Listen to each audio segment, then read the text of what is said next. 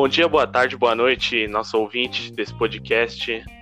É, hoje a gente vai falar um pouco sobre a pílula anticoncepcional.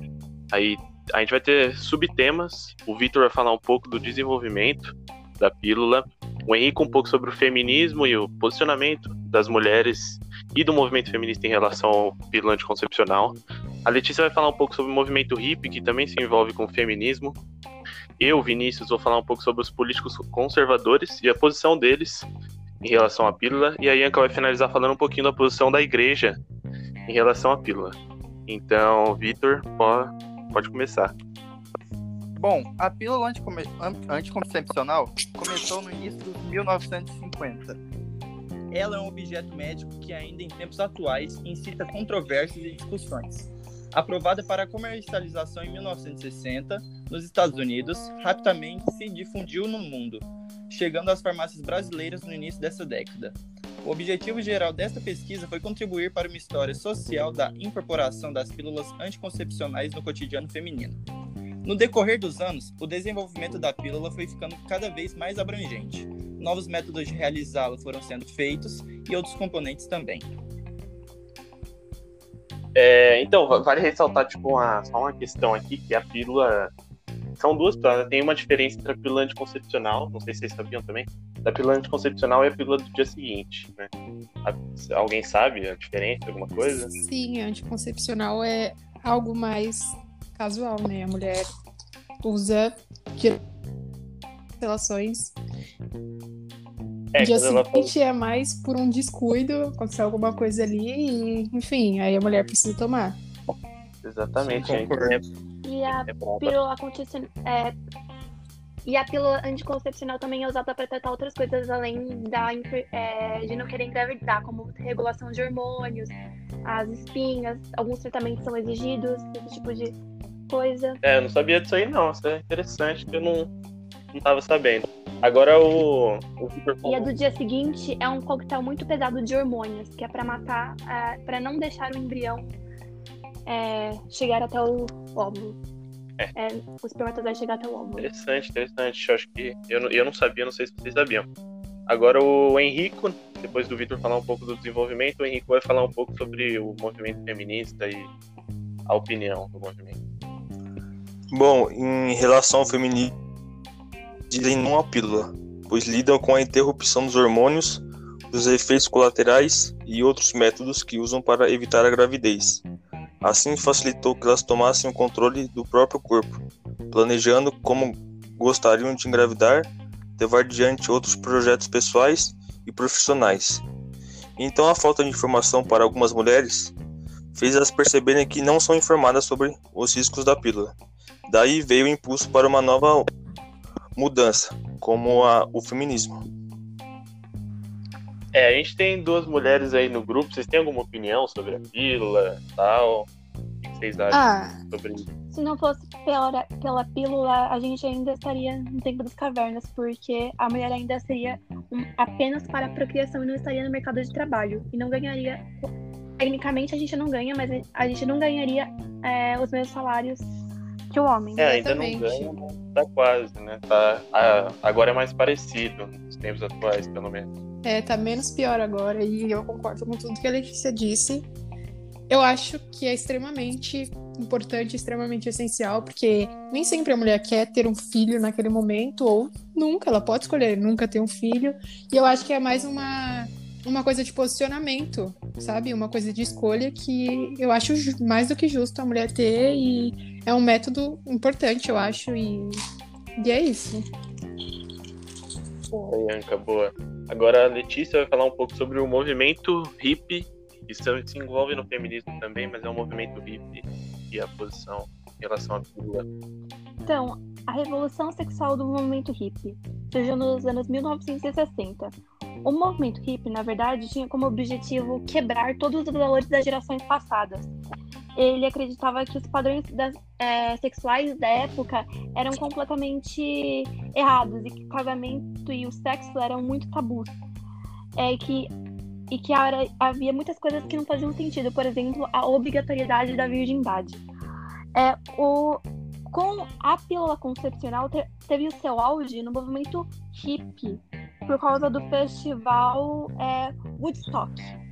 A, é, e depois foi um movimento. E é assim que surgiu o movimento estudantil e o avanço do feminismo.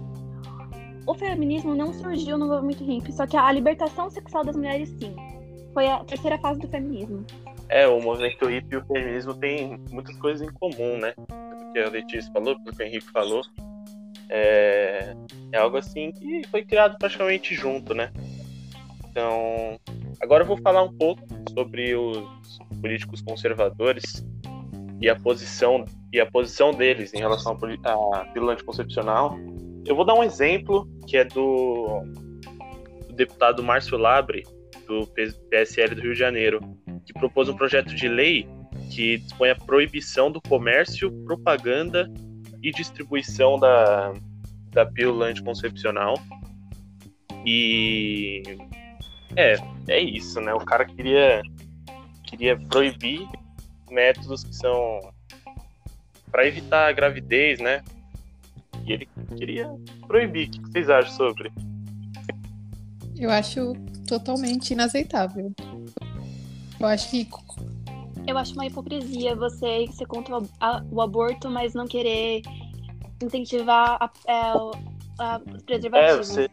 E além disso, se você não concorda com o pensamento, você que não faça, não vai querer impor para os outros. Sim, é, eu acho que. Sim, verdade. É, é toda a questão que a gente abordou desde quando a gente começou a falar sobre feminismo e o movimento hippie.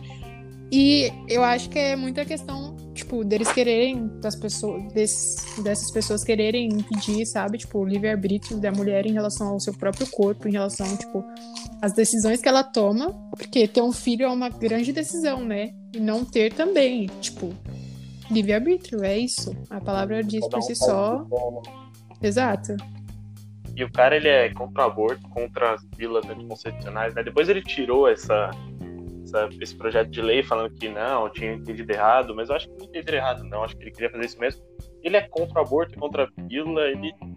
Tipo, a mulher vai ter filho sim ou sim, né? É, nesse caso concordo também. Então é, é meio complicado. Agora a Yanka vai finalizar falando da, do posicionamento da igreja em relação às pílulas. Bom, a igreja se opõe em relação aos métodos contraceptivos desde o princípio, desde quando tudo começou em relação aos mesmos, por motivos de a igreja se diz é, totalmente pró-vida, de todas as formas.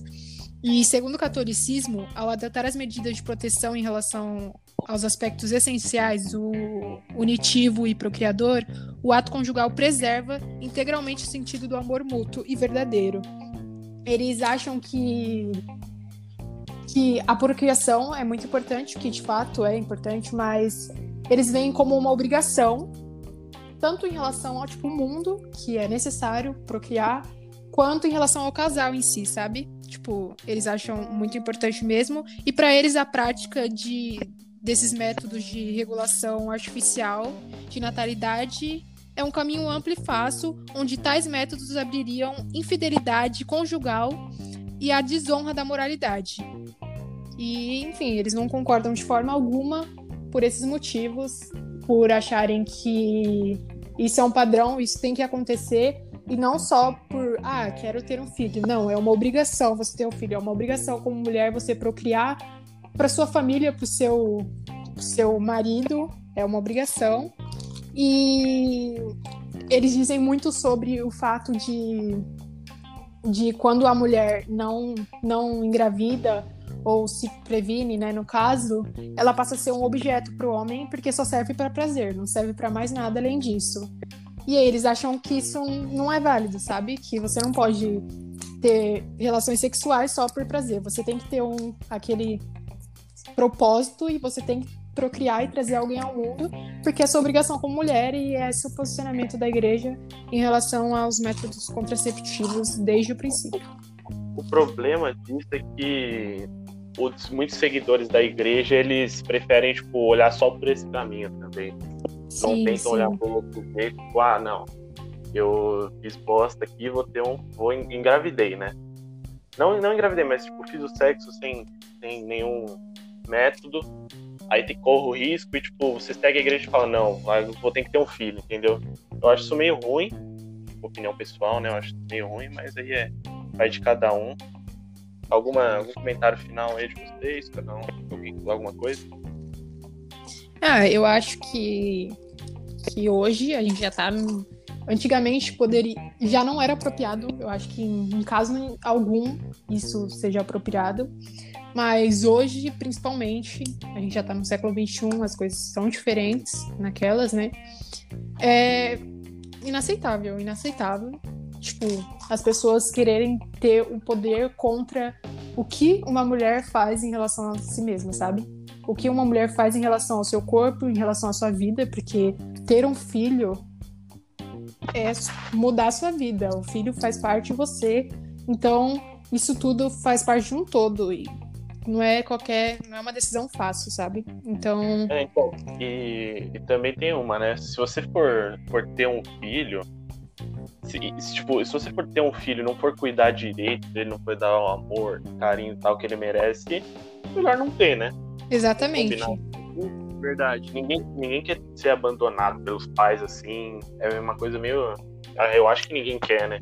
Exatamente. Eu acho que a procriação é sim importante, óbvio que é. Tipo, mas quando não se tem condição, quando se, se pare para deixar o filho na rua, para viver uma vida horrível, para mim, tipo, não que não, se, não é uma vida que alguém mereça, sabe?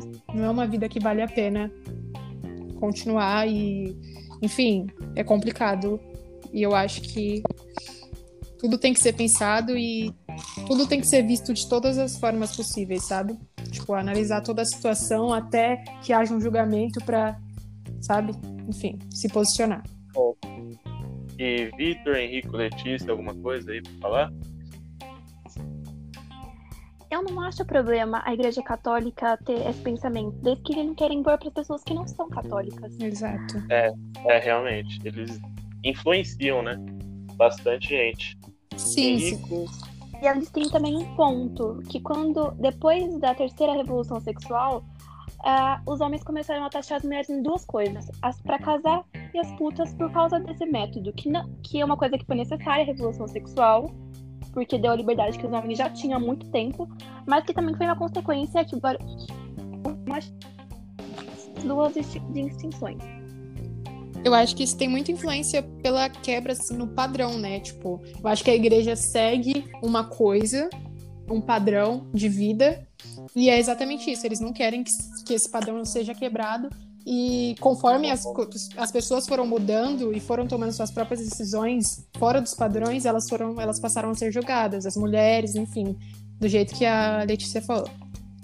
Hum, Henrico, Victor, uma coisa?